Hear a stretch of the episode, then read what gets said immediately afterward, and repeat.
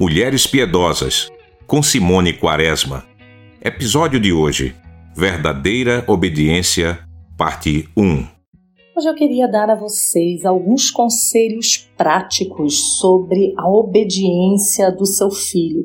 Como é que você faz para ensinar o seu filho a te obedecer de verdade e a obedecer da primeira vez que você chama por ele?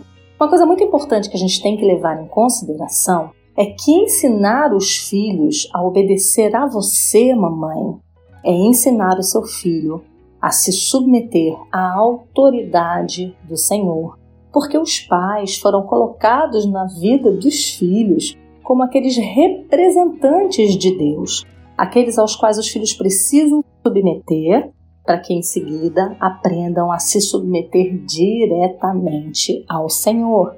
Então, quando a gente fala de ter a obediência dos nossos filhos, a gente não está falando apenas uh, de ter filhos obedientes para que a gente tenha sossego em casa, para que as coisas andem mais harmonicamente, para que a gente não se estresse, não é só para que a gente não se atrase nos compromissos ou dê bom testemunho.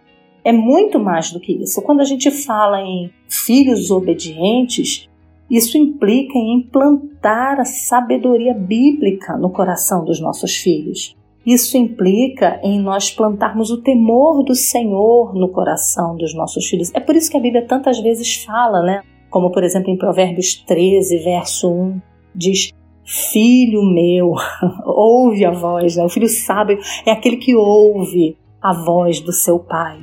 Tantas outras admoestações no livro de Provérbios, conclamando o filho a deixar de lado a estultícia e a seguir as orientações dos seus pais. Então, quando estamos treinando nossos filhos para serem obedientes a nós, estamos treinando os seus ouvidos a ouvir a voz de Deus expressa na sua santa palavra. Então, lembre-se que essa é uma tarefa de embaixador, né? Você está trabalhando na vida do seu filho em nome de Deus, né? E é a ele que você deve prestar contas.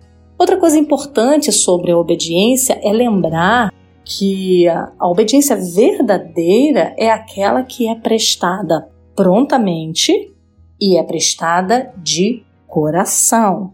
Então, quando você precisa chantagear seu filho, quando você precisa é, barganhar com seu filho, quando você precisa insistir com seu filho, quando você precisa gritar para que ele te obedeça, isso não é obediência.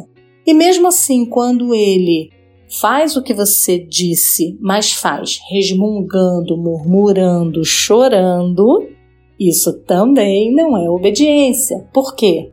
Porque o que nós estamos buscando nos nossos filhos é a obediência de coração. Nós vamos falar mais detalhadamente sobre esse tema em outros programas. E eu queria terminar esse programa dizendo a você, dando a você algumas dicas para que você comece a caminhar nesse sentido de ter a obediência do seu filho. Em primeiro lugar, sempre alinhe as exigências que você faz para o seu filho à capacidade dele, à idade, à maturidade do seu filho. Porque por vezes nós exigimos coisas dos nossos filhos que estão além da sua capacidade, por vezes nós exigimos coisas que estão aquém da sua capacidade.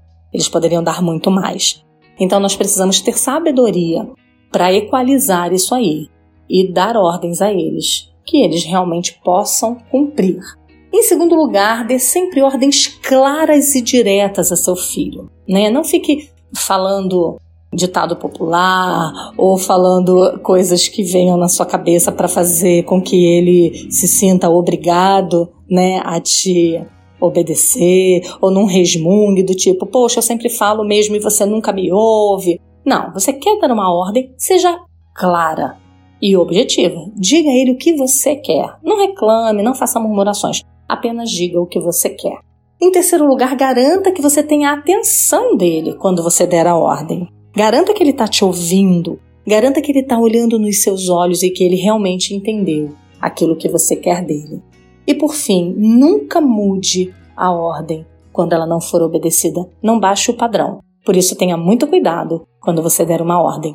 Nunca, nunca volte atrás. Vá até o fim, para que seu filho lhe obedeça. Trabalhem pela alma de seus filhos, como se a salvação deles dependesse de você, sabendo que não depende, mas trabalhe por ela como se dependesse. Não se esqueça de seguir a Rádio Perspectiva Cristã em nossas redes sociais e até o próximo encontro.